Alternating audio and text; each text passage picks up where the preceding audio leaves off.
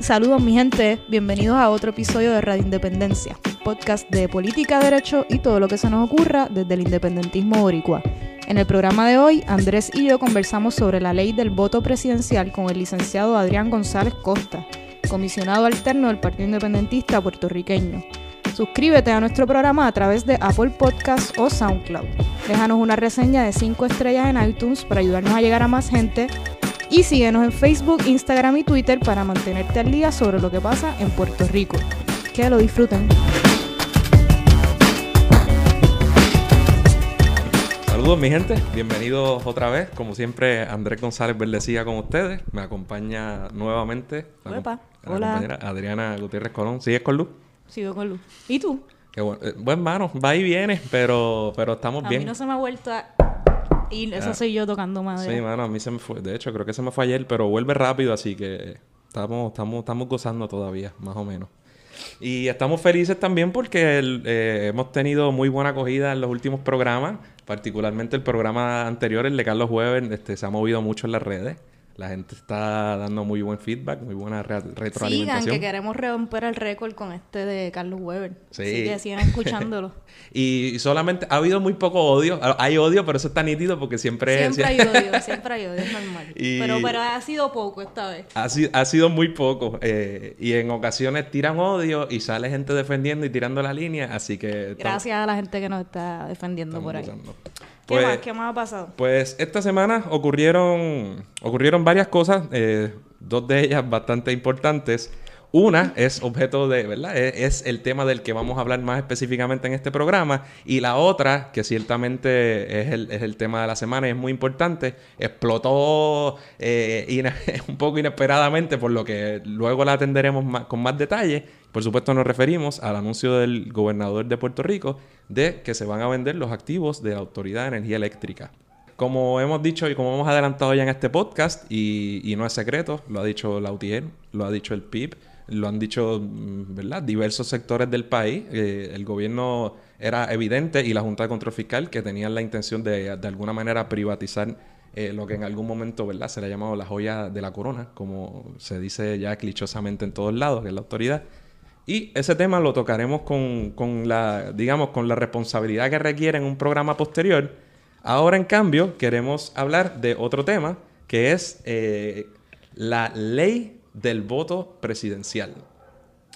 El sábado, el señor gobernador firmó lo que era el, el proyecto de la Cámara 851, que se había aprobado en, en Diciembre. diciembre pasado, al finalizar la, la segunda sesión ordinaria de la, de la Cámara, que es básicamente ¿verdad? un proyecto de ley que dice que va a viabilizar el voto por el presidente y A vicepresidente. garantizar. A garantizar el Así, voto Así es, a garantizar. por el presidente y el vicepresidente de los Estados Unidos a los ciudadanos americanos residentes en Puerto Rico. Porque para los eh, PNP, por supuesto, nosotros no somos puertorriqueños como tal, como, como nación que somos. Somos meros eh, residentes eh, americanos que, by the way, pues vivimos en este pedacito de tierra.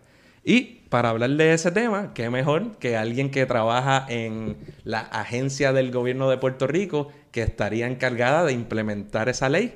Eh, nos referimos a la Comisión Estatal de Elecciones. Eh, y para ello está con nosotros el comisionado alterno del Partido Independentista puertorriqueño en esa comisión, el licenciado Adrián González Costa, a quien le damos un cordial saludo. Bienvenido, licenciado. Muchas gracias por la invitación y de verdad los felicito por Radio Independencia. Es una cosa refrescante, interesante. Eh, ese último de Carlos Weber estuvo buenísimo. Eh, el de Edwin Irizarry Mora también, de la reforma contributiva federal. También se ha escuchado mucho ese. Sí, sí, sí, de verdad que eh, uno está en esto, uno está pendiente de las noticias, pero siempre tiene dudas sobre los temas. Y ese de Edwin Irizarry Mora tuvo ahí, como dicen los americanos, on point, explicando la cosa de la, de la eh, reforma contributiva de fe- federal. Y el de Carlos Weber muy ilustrativo, de, de- muy educativo en cuanto al tema de Chile. Y, y, pues a lo mejor la gente lo veía como el hombre ancla de las noticias y no se imaginaba que había tanta historia detrás de, de- de ese nombre. Sí Y, mismo es. y agradezco nuevamente la invitación a los casi tocayos. Eh, Adrián es uno de los líderes jóvenes de- del PIB, quizá una nueva generación. Fuiste candidato a la alcaldía de San Juan en el 2016 y también en, en algún momento fuiste legislador municipal del Sí, PIB por San Juan. El cuatrienio pasado completo. Y actual presidente del Comité de San Juan del PIB. Ujú, Copresidente, sí, somos varios. Ok. Bueno, vamos a lo que vinimos, licenciado. Antes de hablar de la ley, vamos a hablar de la Comisión Estatal de Elecciones para que nos expliques qué es la comisión, qué, cuáles son las funciones que se hacen allí, qué, qué hacen los comisionados, entre otras cosas. Mira, esa es, la, esa es una excelente pregunta para comenzar porque hay este, esta imagen torcida de que la comisión es un edificio ahí en Atorrey donde está la gente adentro de los partidos y ya. Eh, Eso no es así. La Comisión Estatal de Elecciones, como la conocemos hoy, es el producto de años y años y años de ir puliendo la forma en la que nada más y nada menos se custodia la información de los electores y los resultados de las elecciones. Eh, los resultados de las elecciones uno dice, pues se puede custodiar en cualquier sitio, pues quizás, pero la información de los electores no. Y ahí hay información de millones de personas, porque una vez sacaste una tarjeta electoral, la comisión se quedó con tu información para siempre, votes o no, porque en cualquier momento puedes volver a votar. E incluso cuando te mueres, hay que sacarte del registro electoral y, y vas a otra lista, que es la de los excluidos por muerte. O sea que así de importante es el trabajo que hace la comisión Menos aquí que a veces votan muertos, más o menos. por, precisamente, por, así de importante es que exista un mecanismo transparente, fiscalizado por los partidos que están ahí velándose el uno al otro, porque así era antes de que existiera la comisión como la conocemos ahora. Primero fue la Junta Electoral, después el Tribunal Electoral, y eran agencias de gobierno que controlaba el partido que ganaba las elecciones como si fuera el Departamento de Salud o el Departamento de la Familia. Así que tenías a funcionarios de un partido custodiando la información de todos los electores. Y naturalmente, ¿qué hacían? Pues si eras PNP, el- si era el gobierno PNP, ponía Y a votar hasta los muertos PNP.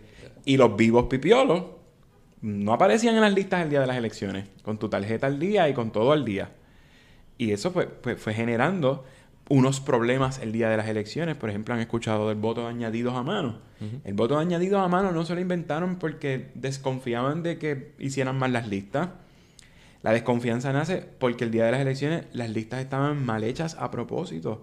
Y casualmente los menos que aparecían en las listas eran los pipiolos.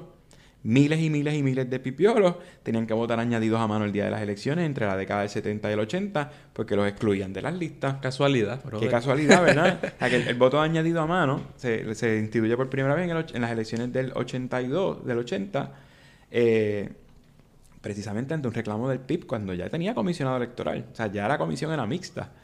Pero dijeron, no, aquí hay que hacer un mecanismo porque ya la gente está harta de salir a votar y, y que, no, y que no aparezcan las listas electorales. Igual, hay unos procesos pues, un poco administrativos de lo que es eh, eh, postelectoral. Se tardan como un año y medio casi en, en purificar los resultados de la elección anterior. Todavía no está listo el resultado eh, oficial, oficial, oficial, oficial, oficial de la elección del 2016. Todavía eso se está trabajando. Y ahora se empieza a trabajar la lista de la elección del 2020. Y eso requiere pues una mutua fiscalización y garantizar la transparencia en el proceso. Así que eso. Ok, y entonces, ¿cuál es, ¿cuál es el trabajo de un comisionado electoral? ¿Cuántos hay? ¿Quiénes son ahora mismo? Mira, cada partido inscrito tiene, tiene eh, derecho a tener un comisionado electoral. ¿Cuál es el trabajo de un comisionado electoral? Pues eso depende. Yo te puedo hablar por cuál es el trabajo de un comisionado, del comisionado electoral y com- o comisionada del PIB. ¿Cuál es, cuál Ahí es nosotros estamos precisamente para velar por, por la pureza de los procedimientos, no importa de qué partido sea el elector. Naturalmente hemos tenido que asumir posturas para defender los electores independentistas, como, fue, como es el caso de eso que, les acabo de mencionar, cuando no aparecían en las listas y tenían que votar añadido a mano, porque antes simplemente no podían votar. Así que eh, eh, en un principio sí era una, una, una labor el- del comisionado electoral del PIB garantizar que los independentistas pudieran votar. Porque si estamos eh, ocupando una posición en el gobierno, que sea para adelantar la independencia. Claro. Y al- al y a igual- nadie se llame engaño. ¿no? Y al igual que por eso, por eso es que cada partido inscrito está representado, de manera que los otros eh, comisionados electorales y sus grupos van a, ¿verdad? Se van a cerciorar. Hay un- Exactamente. un juego ahí de- Exactamente. Ahí estamos nosotros. O sea, Juan garantiza adelantar la independencia desde el Senado, Denis garantiza adelantar la independencia desde la Cámara y nosotros, si, como somos un partido que defiende la independencia desde la vía electoral, pues nuestra misión es defender y adelantar la independencia desde el organismo que representa lo que traduce la voluntad del electorado. Y, hay que viabilizar el que la voluntad del electorado sea lo más fiel posible a, a lo que pasa el día de las elecciones, porque, un ejemplo, María de Lourdes cuando corrió para el Senado en el 2012, lo que reflejó el resultado preliminar de la noche de las elecciones no fue la voluntad del electorado. Ella no entró al Senado. Brutalmente diferente. Ella no entró al Senado. Pero después en el escrutinio, donde el Partido Independentista, por tener un comisionado electoral y un equipo de trabajo, tiene una presencia activa, se, se descubrieron, ¿verdad?, 12.000 votos que no habían sido contabilizados la noche de las elecciones. Que quizás sin esa presencia en la comisión de Por supuesto. no hubiera sido el resultado del Claro, y pre pero es gracias a que existen unos reglamentos para antes, durante y después de las elecciones, es que puede darse el espacio de descubrir esas cosas. Y, y, también hay ¿Eh? un secreto a voz en Puerto Rico que si tú, ya sea porque eres un partido de minoría o por la razón que sea, no cuentas con funcionarios eh, de colegio en, en cierto colegio electoral, el secreto a voz es que te van a robar los votos. Que ah, muchas veces. Y eso, eso, eso lo dijo Norma Burgos con la tranquilidad más grande del mundo en un programa de radio. Que es la comisionada electoral del la Partido comisionada electoral del PNP dijo que el PIB no queda inscrito porque no tiene funcionario de colegio. Pero lo cual es que uno lo escucha y dice, pues mira, dijo eso. Una barbaridad, te están admitiendo que se están robando las elecciones, pero como. Por eso te digo que, que, cuando hablan del rol de un comisionado electoral, depende del cristal con que se mire y a quién le estén preguntando, porque posiblemente el rol del comisionado electoral del PPD o la, y la comisionada del PNP sea ver cómo robarle las elecciones al PIB o cómo evitar que los legisladores del PIB no salgan electos. Claro, y debería ser el caso que, ¿verdad? que todos los allí presentes salvaguarden pues, la, pureza de los procesos, de manera que, se, que la intención del elector se cuente. Y la comisión como la conocemos hoy eh, eh, es ejemplar en Estados Unidos y, en Latinoamérica y, comparado con otros países, pues es, un ejemplo de esa mutua fiscalización, no es algo que se dé en todos sitios.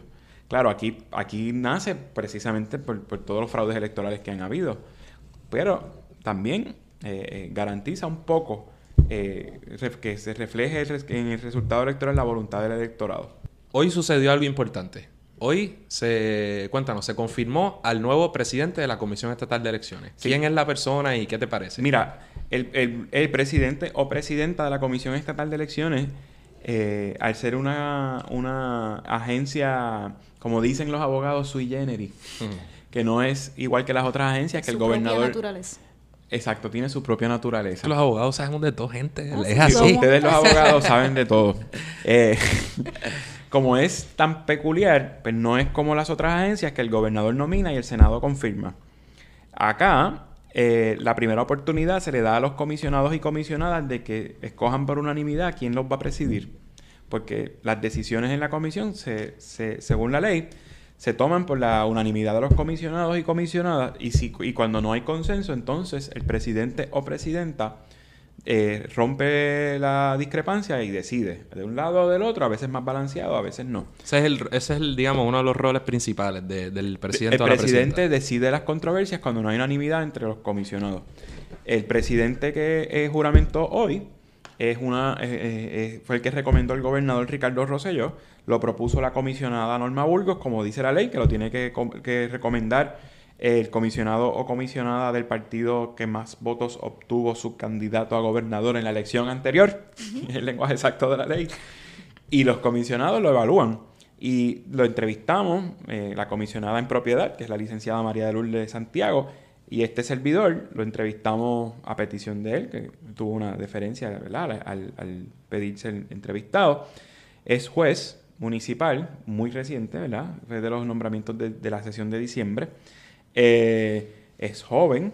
Eh, yo creo que es la persona más joven que ha, eh, sido nominada a presidir la comisión. No tiene 40 años todavía. Entiendo que Laisa García estuvo por esa edad también cuando la nominaron. y fue una persona que nos causó muy buena impresión. Primero, conoce la comisión, presidió la comisión local de Moca, estuvo en el Tribunal de Aguadilla ha escrito muchas cosas de, de, sobre derecho electoral y sobre otros ámbitos del derecho. Así que eh, es muy importante para nosotros, sin que suene a, a defenderla la profesión, que sea un jurista, porque ahí se interpreta la ley todos los días. Todos los días, todo el tiempo se interpreta la ley y, y, honestamente tiene que ser un abogado el que presida la comisión, porque hay, hay unas cosas de garantías constitucionales, de debido proceso de ley, que, hay que conocerlas a la hora de adjudicar una diferencia. Seguro, y, sobre eso, algo que decir, yo siempre digo eso, ¿verdad? Vacilando, que si los abogados lo sabemos todo. Pero yo no soy de esa gente que siempre está abogado bashing, esta cosa de tripearse a los abogados, porque Oiga, por supuesto que no somos ni mejor que nadie, pero eh, obviamente cuando se habla de leyes, pues es lógico buscar a alguien que haya estudiado ciertas leyes, al igual que cuando estemos hablando de temas de salud, ¿verdad? Pues por supuesto que vamos a ir al abogado o algo. Eh, al abogado, mira, a ver, al médico, mira, es que ya lo tengo, ¿verdad? Arraigado. Así que es lógico. O sea, que el mérito, ser abogado no es un mérito en sí mismo. Claro que sí. Pero en este caso, notó ser un buen abogado y una persona que le gusta interpretar el derecho y, aprender sobre el derecho. Y yo creo que esa fue, esa fue la clave, porque hay abogados y hay abogados. Pero, pero este abogado en específico, y viniendo de la judicatura, que entonces también sabe adjudicar, ¿verdad? Que eso es una, una, una buena característica de un juez, eh, nos causó muy buena impresión eh, y, entendemos que si, si va por el buen camino y no cae en la politización de, de su puesto, que sería pues, entonces decidir siempre a favor del partido que lo nominó, pues si no hace eso, lo va a hacer muy bien. Y si lo hace, pues también hay un mecanismo en la ley para retirarle la confianza. Y, la pregunta es, Norma Burgos tenía que querer presidir esa comisión. Por supuesto que sí, por supuesto que sí. Esos eran los rumores, porque Norma Burgos es una figura, es una figura eh, de bagaje, ¿no? De, de, de, mucho peso en el Partido Nuevo Progresista, o por lo menos en años anteriores, que, o sea, que, sabe cómo se va a cobre. Estado, fue presidenta del PNP. Corrió a la alcaldía de Caguas y no le fue. Corrió a la alcaldía de Caguas y la, y la policía marítima le, costó la, la, elección, además de que Caguas es un pueblo bien popular. Pero definitivamente quería presidir. Eh, lo decía a los cuatro vientos en todas las entrevistas. Eh, lo dijo la semana, el 2 de enero el año arrancó con una noticia que decía que yo no me descarto. Sí, sí. Y cinco días después el gobernador le dijo, toma, para que te descarten. ¿No? Y, y, Norma Burgo, yo por supuesto no tengo mucho eh, en común con ella ideológicamente, pero ella es una soldado. O sea, e, ella, que, que, no es lo que, lo que deberíamos eh, quizá querer en esa, en esa posición de poder a la hora de determinar cosas difíciles. Pero digo que para su partido es una persona que siempre estaba ahí para el PNP. Si esa era la propuesta, no iba a haber consenso de los comisionados. Y, suele haberlo en temas en general. ¿Suele haber consenso entre los comisionados? ¿Cómo es eso? Sí, históricamente eh, los presidentes han sido escogidos por consenso porque o venía un primer candidato, como fue el caso, que no hubo razón por la cual objetarlo, o en otras ocasiones que han objetado a alguno de los comisionados algún nombramiento, pues sometían otro. O sometían una terna. Y los comisionados se ponían de acuerdo a ver cuál era de esa terna el que cumplía con los requisitos y, satisfacía a todo el mundo. Eh, eh, Norma Burgos no iba a correr esa suerte. Iba a tener que entonces recurrir al mecanismo de pasar por la Asamblea Legislativa, que es lo que pasa cuando no hay unanimidad. Bueno, pues Donde yo creo que no tenía los votos tampoco. Eso es acá entre nosotros. Entre, nosotros. Tenemos esperanza entonces que el nuevo presidente haga un buen trabajo. Por lo menos que haga un trabajo decoroso. Sabemos que en el fondo es PNP. Eso este, va a cargar con eso. Nosotros vamos a, hacer nuestro trabajo y presionarlo para que lo haga bien, que, es una de, las tareas que uno tiene allí. Pues ahora entrando un poco a, lo que hace la, ley del voto presidencial. Me gusta, a mí me gustaría discutir un poco, ¿verdad? Lo que dice la ley y los problemas que tiene jurídicos y en, la práctica. Pero antes de hacer eso te pregunto, ¿qué te parece la ley? ¿Y se ha hablado algo por ahora de la comisión o todavía no? No, el monotema esta semana ha sido el nuevo presidente. Realmente eh, no, no ha habido reunión alguna. Además que esto se discutirá más en el año electoral. Por supuesto. Pero definitivamente eh, esa ley abre el espacio para que se vaya a generar una discusión extensa en la comisión cuando se, se discuta, por ejemplo, el financiamiento de la papeleta. Eso va a generar una discusión amplia porque no dice de dónde va a salir el dinero. Para el plebiscito los PNP pasaron mucho trabajo para conseguir el dinero de, su papeleta. Eh, el plebiscito del 11 de junio. Eh, la ley añade unas figuras extrañas ahí que van a tener una participación en lo que es la reglamentación de las elecciones generales porque va a ser el mismo día que la elección presidencial. Eh, y, hasta dónde van a llegar esas figuras? ¿Cómo pueden, cómo van a tratar de intervenir en lo que es el funcionamiento de la elección general? Y hasta ahí van a llegar porque naturalmente nuestra postura va a ser que no intervengan en nada con lo que es la elección general, que no, que no, no, no se les puede dar el espacio a que participen de forma alguna en lo que va a regular un proceso donde hay candidatos por la independencia en la papeleta, tú sabes. Aquí estos son, uno, son los candidatos presidenciales en una, en, una elección de embuste, de mentira. Esto es como los tatuajes que venían en las cajitas de Cracker Jack. y, ¿sabes? y tienes alguna... O sea, eh, más o menos es un proceso bastante preliminar porque como tú dices, las elecciones no son hasta el 2020. Aunque un poco son un poco cobardes porque hay, hay lo que los americanos llaman midterm elections, que claro, no se elige al presidente, pero si tú también te querías poner bravo políticamente, el PNP podía aprobar esto para votar por congresistas un poco, ¿verdad? Siendo consono con ese modo de pensarlo. Pero eh, ¿en cuánto podría, eh, cuánto podría costarle al pueblo de Puerto Rico, digamos, poner en vigor medidas como esta? Como, no, como la ley no especifica, yo apuesto a que van a recurrir a la reglamentación federal para ver si hay algún tipo de asignación federal.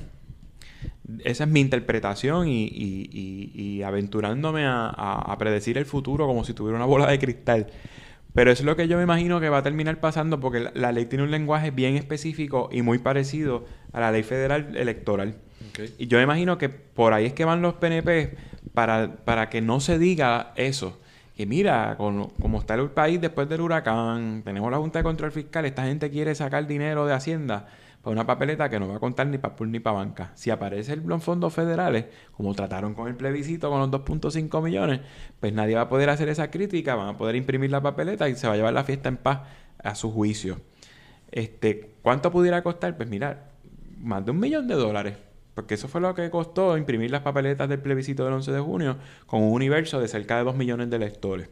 Por eso es importante que la comisión esté los cuatro años, porque ah, si, esperamos al año electoral para saber cuántos electores son, no se pueden tener, por ejemplo, estimados de cuánto cuesta una elección en términos de papeletas. La lista de electores hábiles para votar es la que nos dice cuántas papeletas hacen falta. Ahora, eso también representaría pues, el tamaño del maletín, porque tienen que mandar todas las papeletas juntas a los colegios electorales. El tamaño del maletín, el peso del maletín, eh, la presencia de, funcionarios de colegio va a ser otra urna, las va a leer la máquina, se van a contar manual. Todo eso son cosas que, van a generar discusión en la comisión. y fácilmente sobrepasaría el millón de dólares en los millones de... Sí, sí, sí, porque hay que imprimir una por elector, una cantidad por si se dañan que siempre se calcula eh, las educativas, que son las papeletas modelos, que es casi la misma cantidad que, la del día de las elecciones. Así que sí, sí, definitivamente en papeletas nada más eh, va a representar un gasto. Pero esto no es algo nuevo. No. Ya había, había habido un intento de crear una ley como esta bajo la administración de Pedro Rosselló. Sí, y, sobre eso yo creo que debemos dar un, poco un trasfondo. Eh, para, lo, ¿verdad? para la gente que no esté familiarizada con, con el sistema electoral norteamericano, pues un poco decir quizás los elementos más básicos. Distinto a, a, lo que sucede en Puerto Rico y en gran parte del mundo, el sistema electoral norteamericano puede ser uno de los más complejos y, y, de los peores, en mi humilde opinión, porque cuando los, ¿verdad? cuando los americanos votan por el presidente de los Estados Unidos, no votan directamente. No es como cuando usted vota por Rubén Berrío o, o vota, ¿verdad? O por Ricky Rosselló, lo que sea. Se vota para elegir un colegio electoral. Entonces, tomarnos unos minutitos para explicar eso. Eso significa que una cosa bien complicada, ¿verdad? Pero cada estado, estado de la Unión, tiene eh, asignado un número de votos electorales. Póngale California, qué sé yo. No sé cuántos tiene. Ponle 55 por inventarme un número. A lo mejor tiene mucho menos. Ese número sale del número... Eh, es proporcional. En parte es la suma del número de de representantes al que tiene derecho el Estado por población, ¿verdad? Los estados bien poblados tienen más, más pues mayor número de representantes y eso incide sobre el número de, de votos electorales que tiene, más Dos, porque son los dos senadores. Eso se compone. O sea, cada estado tiene un número de votos electorales. Y esa es la cosa. Entonces, de, esa, de ese total de votos electorales que, se, de que se compone Estados Unidos, que sé yo, 570, el número que sea, el que tenga mayoría de votos electorales es el presidente. ¿Qué ha sucedido? Eh, por ejemplo, ya en este siglo, en el 2000, eh, Al Gore obtuvo más votos populares que George W. Bush, pero como no obtuvo más votos electorales, no ganó la elección. Una cosa rara. Y tú dices, diablo, que antidemocrático. Pues sí. Eh, y entonces, ahora un ejemplo mucho más reciente, Donald Trump. Hillary Clinton le dio una pelita en votos populares, gentes americanos, ¿verdad? Y personas que votaron por Hillary Clinton fueron más, pero por votos electorales no fue así, por, un montón de cosas raras. Por colegio electoral no fue así. No fue así. Entonces, ¿qué sucede? Eso aplica a los estados y los territorios, ¿verdad? No votamos por la gente que vive en territorios, no, no tienen derecho a un colegio electoral y por tanto no participamos de la elección del presidente. Hay un un caballero, un abogado aquí anexionista que ha hecho una carrera este, judicial suya, ¿verdad? De, de, de vida, de demandar y demandar para un poco para judicialmente un poco acercar la anexión y viabilizar, entre otras cosas, el voto de los puertorriqueños. De los ciudadanos de Estados Unidos eh, que residan en Puerto Rico, pues este, garantizarle su derecho al voto por el presidente o vicepresidente de los Estados Unidos, pero todos los intentos de este licenciado pues han sido infructuosos. En su absurda mayoría, yo no sé si uno por ahí suelto que no ha tenido consecuencia real de nada, eh, me refiero a Gregorio y Galtúa de la Rosa, lo ha perdido todo. O sea que si, usted es abogado y si no, búscalo en, lo, en el docket, particularmente en el Tribunal Federal y en Boston. Y hay un montón de Galtúa de la Rosa versus este, versus USA, versus. Y los ha perdido todos. Pues este caballero en el 2000 demandó por lo, por lo mismo. Reconóceme mi voto por el, presidente porque el negármelo viola el due process, viola la igual protección, viola la Constitución Federal.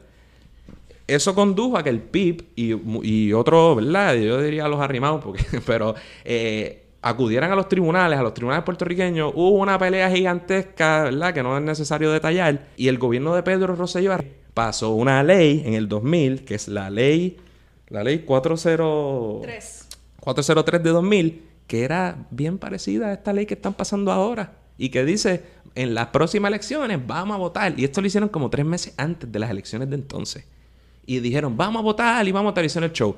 En última instancia, y, ¿verdad? y sin aburrir con los detalles, prevaleció en, en, Puerto Rico y en Boston también, o sea, en ambos tribunales, el pleito que instó el PIB y en última instancia el Tribunal Supremo de Puerto Rico declaró que esa ley del 2000 por Papa Rosselló era inconstitucional porque, dado que no había, como resolvió el Tribunal Federal, tal cosa como un derecho de los puertorriqueños a votar por el presidente de los Estados Unidos, no puedes asignarle, entre otras cosas, fondos públicos, ni de la comisión, ni demás, para llevar a cabo e, esa, esa acción.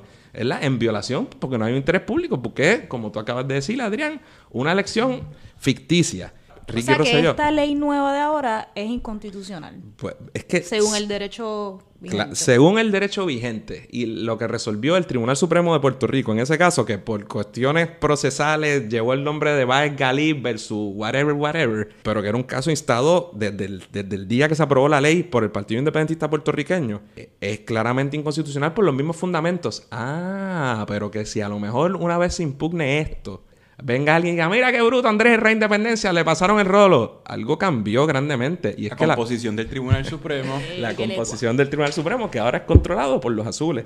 Y ya veremos. Pero ahí sería bueno para que pasaran la vergüenza las tres ramas de gobierno. Cuando lleven los resultados y hagan absolutamente nada con ellos.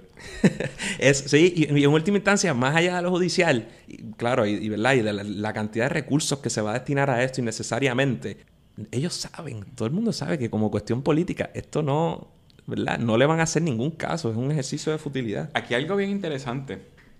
Uno piensa en los PNP, los PNP, los PNP, los PNP. ¿Qué va a hacer Roberto Prats cuando vea esto? Porque esto es la elección presidencial, pero son los mismos que votan en la primaria presidencial.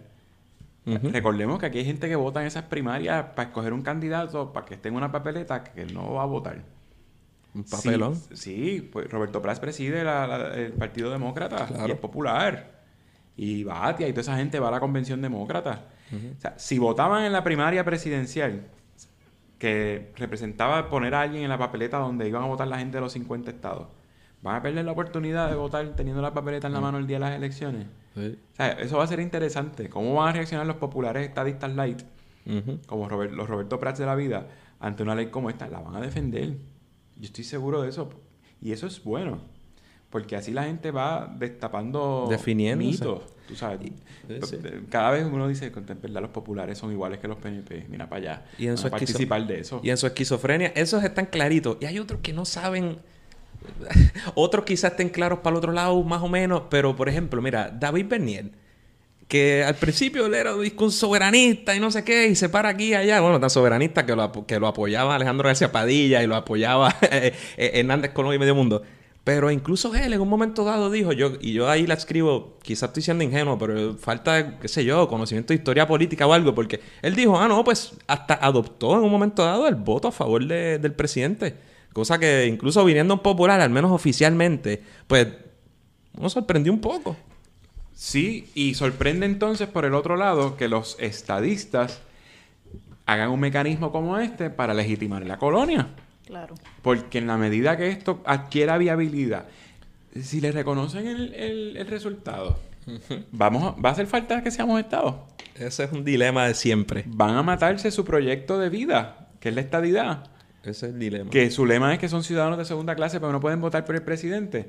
Bueno, pues si le viabilizan esto, Sí. van a ser ciudadanos de segunda clase que sí pueden votar por el presidente. Y que, pero y que no va a pasar jamás, no solo por lo que acabamos de hablar, sino, imagínate, vamos a suponer que en una, vamos a suponer que yo me equivoqué, o que hay todo un andamiaje, o que el americano dice, mira, tú sabes que vamos a contarlo, vamos a...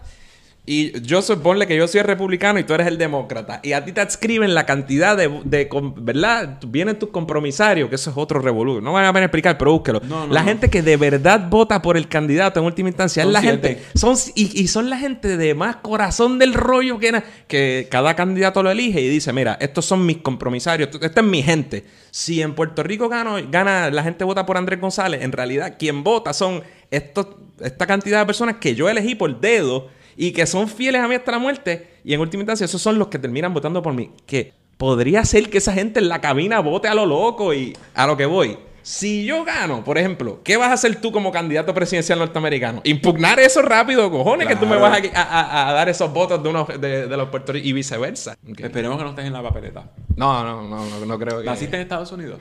Nací en Puerto Rico. Ah, pues no puedes estar en la papeleta. Así que a- a- esa pregunta si nací en Estados Unidos, mucha es difícil de contestar en este, en este, en este país. Fácil, no. Que difícil de No, para, para nosotros está claro, pero imagínate. Está bien, está bien. perdón. No, no me convenciste. Ah, a mí tampoco. Para mí estaba fácil. No. eh, Está bien, esta gente. Flaqueaste. Bueno, Cuando tú dices nacional, ¿en qué piensas?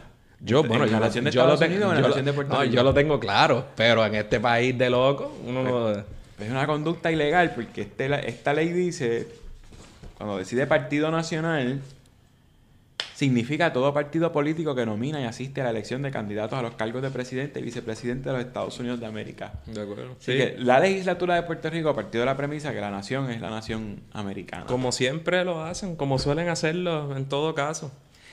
Mira, algo bien importante de, esta discusión que estamos teniendo. Ya que estamos hablando del presidente de Estados Unidos y de la Comisión Estatal de Elecciones y de votar y todo esto, traiste un punto excelente de, de lo antidemocráticas que son las elecciones de Estados Unidos porque no reflejan la voluntad del pueblo. Aún así, en Estados Unidos nadie quería a Trump. Nadie quería a Trump. Pero nadie salió a votar. Si toda la gente que era anti-Trump salía a votar, también ganaban los colegios electorales. Y no ganaba Trump.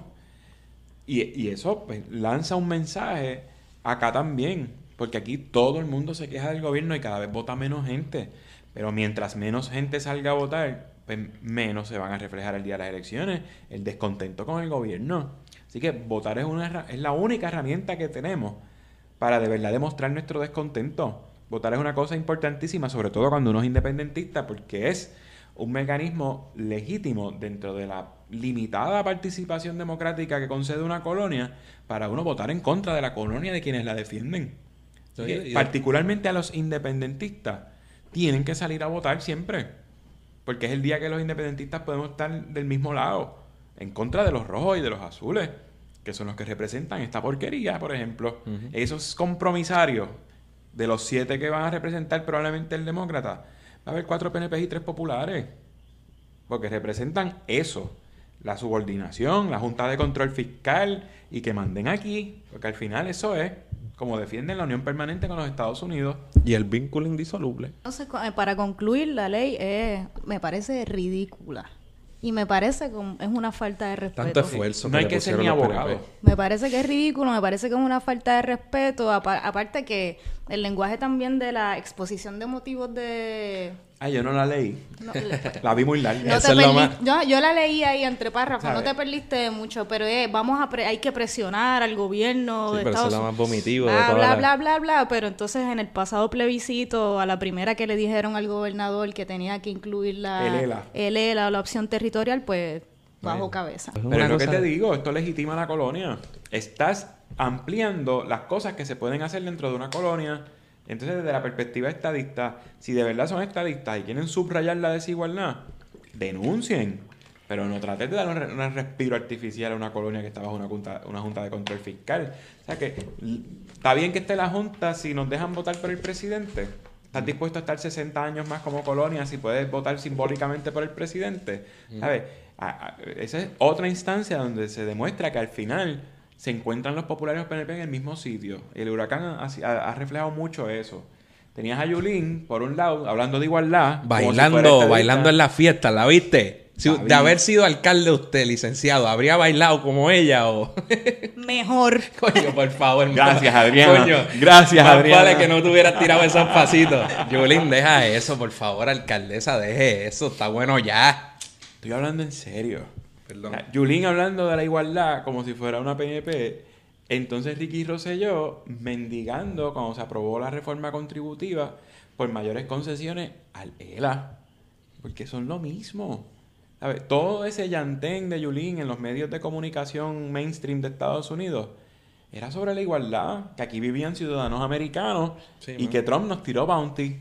Es que, es que, y esa cosa de no diferenciar la el contexto puertorriqueño sí se, se, convirtió en una demócrata y en la el liberalismo es una pero liberal dentro del que oye no tengo problema con los liberales pero reconoce tu contexto puertorriqueño no como no, como, una liberal americana. o sea si no habla como puertorriqueño. A menos que sea Rafael Hernández Colón pero tú eres soberanista. Tú no tú alegas atacar el régimen colonial y a los americanos pues no, no andes por ahí pregonando lo valioso de la ciudadanía americana. No y cuando cuando Colbert le preguntó en el show, desperdició una oportunidad de tres pares que ningún soberano, ningún independentista aquí hubiera desperdiciado la oportunidad de corregirlo cuando él le dijo, pero you're Americans, right? Algo así le preguntó y ella, y cambió el tema y le tiró a Trump. Claro, porque le estaba funcionando, porque tirarle a Trump le, generó una prensa brutal. Y en esa bien jugada, tú sabes, se la generó. Bueno, bien jugada, pero es que, ¿sabes? Era una posición muy cómoda también. Si los americanos están atacando a Trump, ¿qué le costaba a ella como puertorriqueña atacarlo? Nada. no fue osado. No. No fue Lolita Lebrón. Ah, pero por Dios. Por eso. No, no, no, pero, pero, no, pero no es eso. no, pero es verdad, buen punto lo que, porque aquí, y eso es algo que aquí piensan que hizo algo que, cosa. No, pero algo que sí me encojona y lo, lo, lo digo donde sea. Bendito sea el Cualquier independentista en sociales de 18 años se para allí en, en, en, de, nuevo, en sociales y dice 20 cosas y dice lo mismo y más bonito. Ah, pero que lo diga un popular para que tú veas cómo la enaltecen. Pero así, es, esa es la vida. Eh, bueno, esa es la vida en la colonia. esa es la vida en la colonia. donde todo es al revés. Pues vamos a, vamos a superar este tema y aprovechar que tenemos a Adrián aquí para hacerle, para hacerle otras preguntas relacionadas con los procesos electorales en el país. Eh, y yo tenía una preguntita de la que se, me, se habla mucho, pero se conoce poco. Mm. Y te quería pedir que nos explicaras qué es el fondo electoral. ¿Qué era? ¿O, qué, era el fondo electoral? ¿O qué era? Mira, el fondo electoral era un mecanismo que había en la ley para que los partidos eh, tuvieran acceso a fondos públicos para administrar sus gastos administrativos. Esa es la definición leguleya. Eh, la definición política es nadie vivía del fondo electoral. Porque tú sabes que eso es, PIB vive del fondo electoral, nadie vive del fondo electoral. El fondo electoral era un dinero que estaba en Hacienda y que los partidos políticos inscritos podían eh, girar contra ese fondo ciertos gastos administrativos como, eh, telecomunicaciones, entiéndase, pues, qué sé yo, el bill del internet, eh, la fotocopiadora, la renta, las utilidades. Eso era lo único que permitía el fondo electoral a los partidos políticos. No era el carro de nadie, no era eh, la compra de María de Lourdes, la ropa de Juan Dalmao, como se quería plantear. Y dicho sea de paso, si el Partido Independentista usaba el fondo electoral, pero era el partido que menos dinero usaba del fondo electoral. Y eso nadie lo... No, nunca, nunca lo reseñaban, nunca lo reseñaban. El PNP y el PPD, eso, eso hay un año para usarlo, en tres meses lo liquidaban. Eran 300 mil pesos al año y 600 mil al año electoral. En tres meses ya los PNP y los populares habían gastado los 300 mil pesos y, eh, y el PIB devolvía dinero. Siempre devolvió dinero. Siempre, siempre. Y, mucho. ¿Y qué no era que devolvía de 10 o 20 pesos, devolvía miles de dólares. ¿Qué crees de la eliminación entonces del fondo electoral? Mira, el fondo electoral realmente lo que garantizaba era que los partidos de minoría estuvieran en igualdad que los partidos de mayoría. Es un gol, el quien sufre el golpe mayor son, los, partidos, de, minoría. Claro que sí. En Europa es completamente lo contrario. En los países desarrollados, en el primer mundo, la, la única forma de financiación de los partidos y de las campañas es dinero público. Porque es el acceso que va a tener la gente a información que les va a ser útil para escoger los líderes y las líderes que van a regir sus destinos. Aquí va a depender ahora del financiamiento privado, el, funcionamiento de los partidos y las campañas políticas.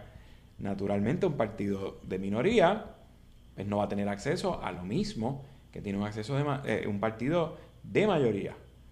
Eh, eh, eso es lo que, lo que va a significar la eliminación del fondo electoral. Pero también en un país en crisis, pues realmente eh, eh, eh, pues ya era un gasto que el, erario no podía, era un lujo que no se podía dar. Esa es la realidad. La gente dirá, contra, están cerrando escuelas, pero hay dinero para los partidos. Y, y nosotros no creemos en el cierre de escuelas. Pero dentro del diseño que hay, si el gobierno estaba cortando para otras cosas, para bienes esenciales, pues se entendía que pues, si querían cortar por el partido, pues, mejor ahórrate ese dinero a ver si cierran menos escuelas. De acuerdo. Estamos dispuestos a hacer ese sacrificio. y- y yo creo que pues, es una yo es una posición variante y lo digo sin, sin problema. Yo el problema es que aquí muchas veces el análisis es tan llanito que no se habla de estas problema. cosas. Y por ejemplo, yo, como tú bien acabas de describir, yo creo totalmente que deberíamos irnos para el lado totalmente contrario. Yo creo que debe ser financiamiento público, todo el mundo en igualdad de condiciones y precisamente disminuir en la medida de lo posible el clientelismo político y la influencia del dinero privado sobre las elecciones que ah, precisamente por eso es que tenemos los Anaudis y tenemos, ¿verdad? De los populares y de Víctor los... Fajardo, Anaudi Hernández, la hermana de Anaudi en el municipio de San Juan. Este, la lista es larguísima y todo sale del financiamiento de las campañas. O sea, si uno hace un análisis post-Anaudi, eh, el financiamiento privado bajó drásticamente porque al destaparse esa olla de grillo, los que se dedicaban a eso dijeron, yo no voy a donar más nada. Porque nadie se va a atrever a darme ningún guiso en ninguna agencia por lo que pasó con Anaudi. La noche que, que ganó Alejandro, Anaudi recibió más de 300 resúmenes Barbaridad. porque sabían que se dedicaba a eso. Post Anaudi, que, que fue para la campaña del 2016, ninguno de los dos partidos más de mayoría llegaron al tope de 5 millones. Ellos tenían derecho a, recaudar 5 millones para que el gobierno les diera 5 millones. También la gente tiene que entender eso. Eh, que el PIB vive del fondo electoral y del financiamiento de campaña, falso. Mientras a nosotros nos daban un millón, al Partido Popular y al PNP les daban 5. Por cada dólar que nos daban a nosotros, le estaban dando 5 a Naudi. Sí, y, y- y peligroso, claro, y peligroso de ese sistema del que solamente puede participar el que tiene billetes, porque eso sí es un, si tú no aseguras el que los grupos minoritarios eh, participen del proceso político, pues bien y todavía aún peor con la decisión del Tribunal Supremo de Citizens Citizens United. United. Que eso es un detalle que siempre tenemos que recalcar, porque es que la gente, ah, siempre hablando de estatus, pero es que el estatus está en todo. O sea, en el 2010, 2010, 2009, por ahí, el tribunal, la Corte Suprema de los Estados 2010. Unidos hizo una interpretación de la primera enmienda de La la libertad de Constitución. Federal que nos vincula, ¿verdad? O nos ata a nosotros por nuestra condición colonial.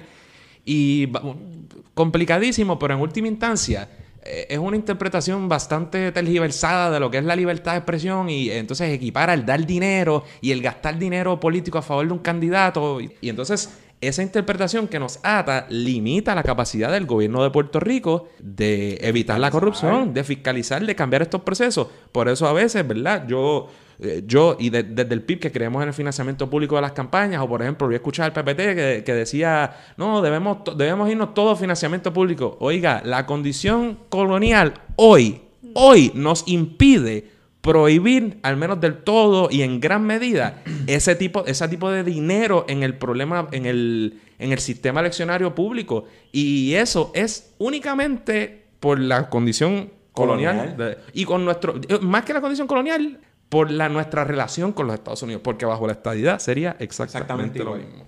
Bueno, la estadidad es la, la finalidad del colonialismo. Al bono. Vamos al bono. ¿Estamos terminando ya? Sí. ¿Cuál es el bono? No me asusten.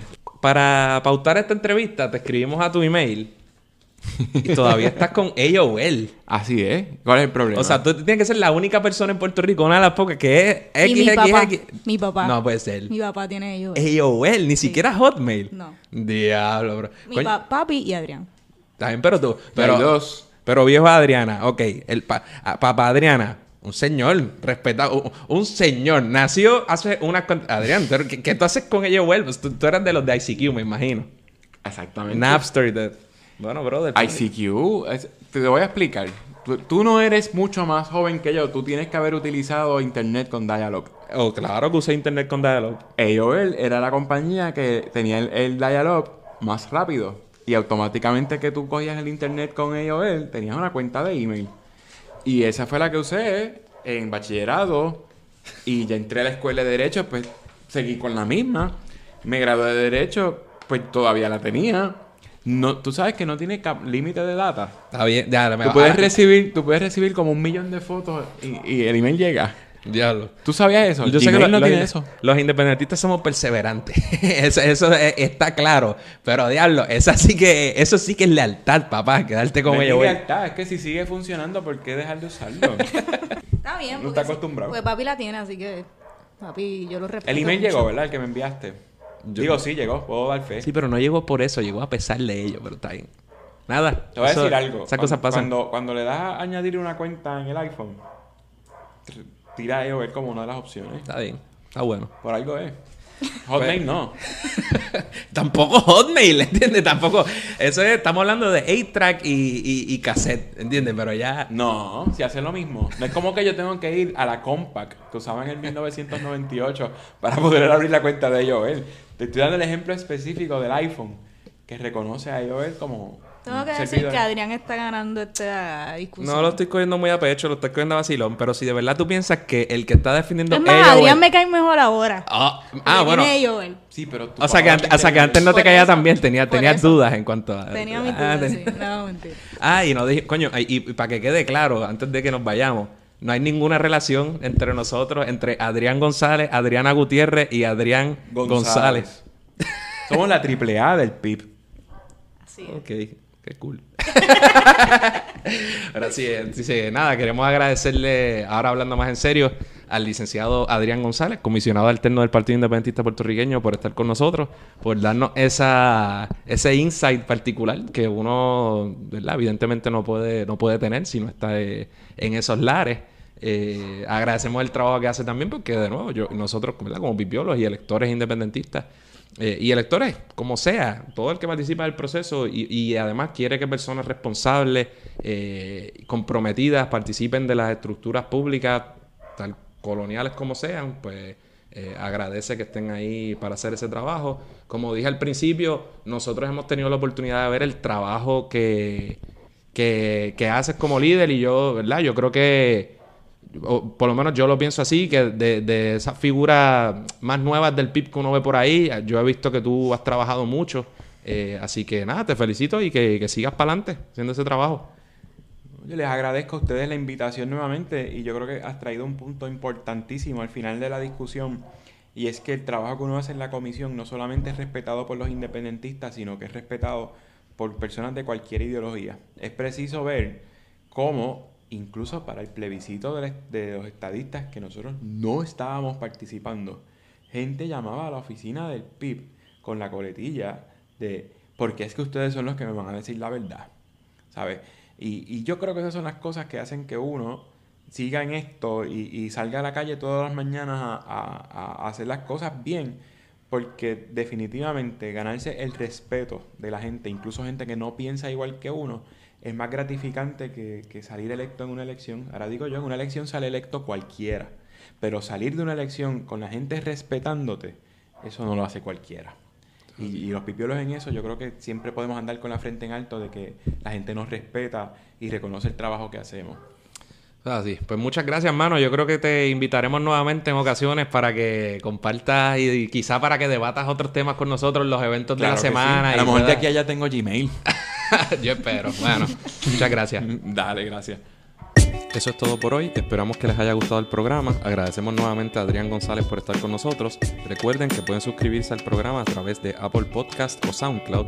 Por favor, déjenos una reseña de 5 estrellas en iTunes para ayudarnos a llegar a más gente. Y síganos en Facebook, Instagram y Twitter para mantenerse al día sobre lo que pasa en Puerto Rico. Hasta la próxima.